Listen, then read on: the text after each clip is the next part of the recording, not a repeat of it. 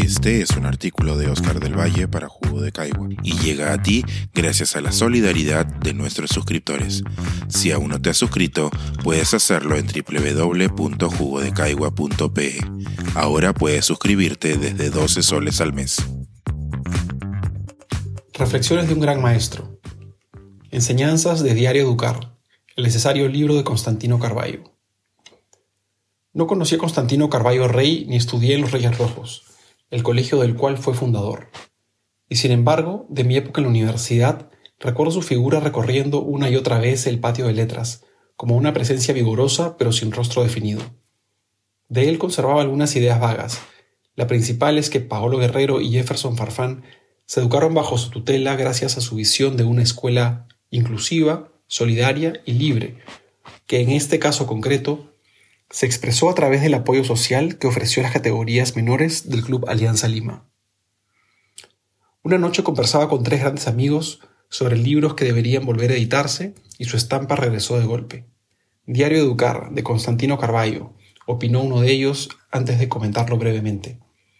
Se refería a una compilación de textos, palabras o apenas retazos, exaltados intentos por dar claridad con el lenguaje al drama de la vida y conjurar su angustia, como reseña Jorge Slava, el encargado de recopilar su obra en la nota a la edición.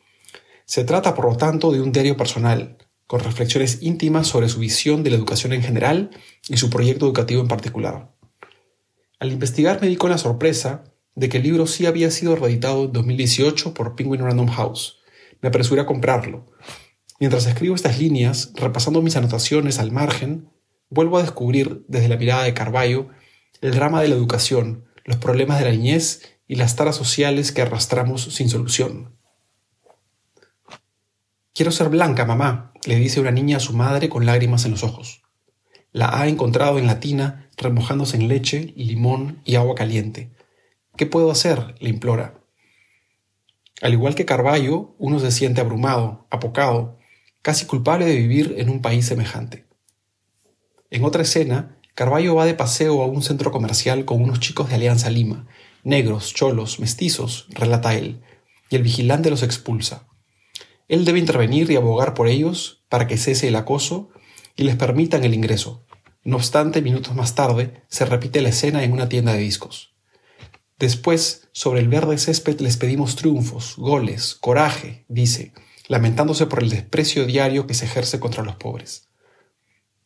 El libro convoca la reflexión y es un llamado de atención a cómo la sociedad peruana y la escuela tratan, o han abandonado, los problemas de la niñez y la adolescencia, a través de situaciones y temas cotidianos como el racismo, la pobreza, la sexualidad, el bullying o la depresión, pero también reflexiona sobre la enseñanza, la inteligencia, el aprendizaje, la autoestima y los afectos.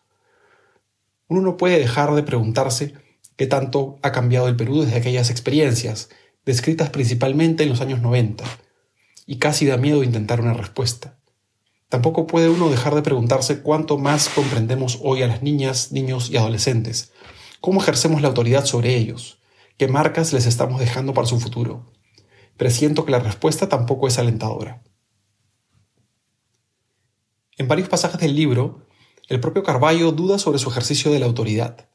No le agrada el papel del profesor que da órdenes simplemente porque el profesor tiene la razón. Y sin embargo entiende que un exceso de permisividad también podría conducir a sus alumnos por unas vidas ingobernables. Así, en medio de un mar de tribulaciones, Carballo sugiere que un maestro debe caminar sobre la delgada línea entre el ejercicio de la autoridad y la concesión de libertades, y aunque siempre se es proclive a devenir en autoritario, debe contener ese impulso mientras procura soltar la rienda en la medida correcta. ¿Cuál es esa medida correcta? Quizás la que nos concede la confianza que florece en las relaciones dialogantes y horizontales, que es como imagino el proceso formativo ideal, aunque también la que proviene de la sanción cuando es ejercida con un sentido de justicia que inspira respeto.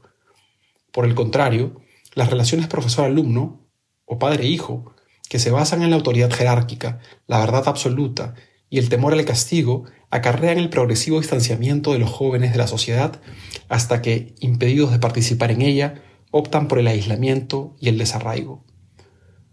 Por eso pienso que la marca del autoritarismo en el proceso educativo es terrible, porque sanciona el uso de la palabra y pone coto a la conversación, avala la arbitrariedad e irrumpe en el proceso democrático que emana del debate honesto entre iguales.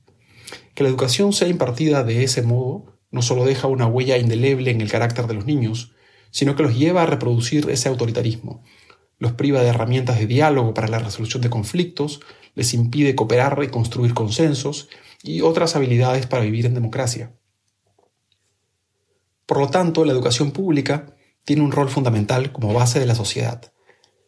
Si ésta no contempla un diseño que responda a estas necesidades formativas, estaremos configurando una sociedad que los jóvenes no reconocerán como suya.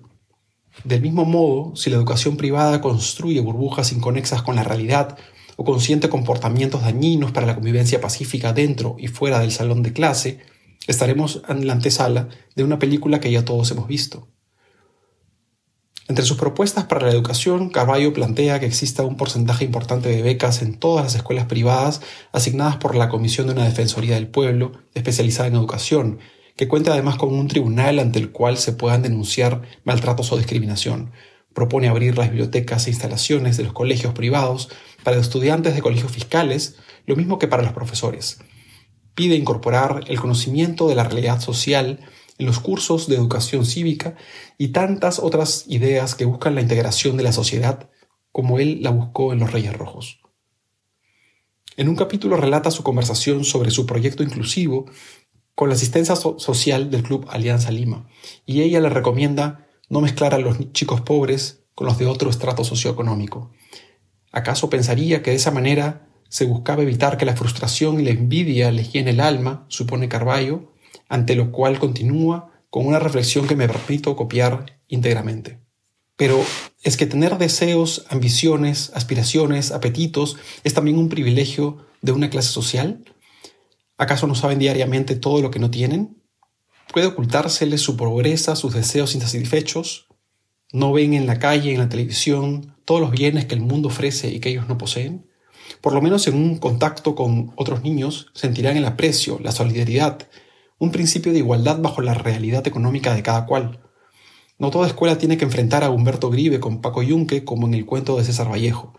Si no pueden estudiar juntos, no podrán tampoco vivir juntos y este país seguirá siendo un polvorín.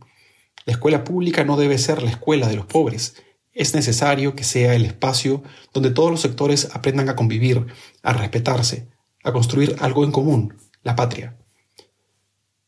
Creo que Carballo tiene razón en esto y en muchos otros asuntos sobre los cuales vale la pena reflexionar porque pese a los avances, este país sigue siendo una jungla de concreto para la juventud, con apenas un retazo de jardín que por supuesto está prohibido pisar.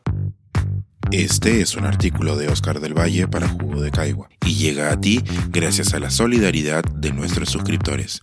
Si aún no te has suscrito, puedes hacerlo en www.jugodecaigua.pe. Ahora puedes suscribirte desde 12 soles al mes.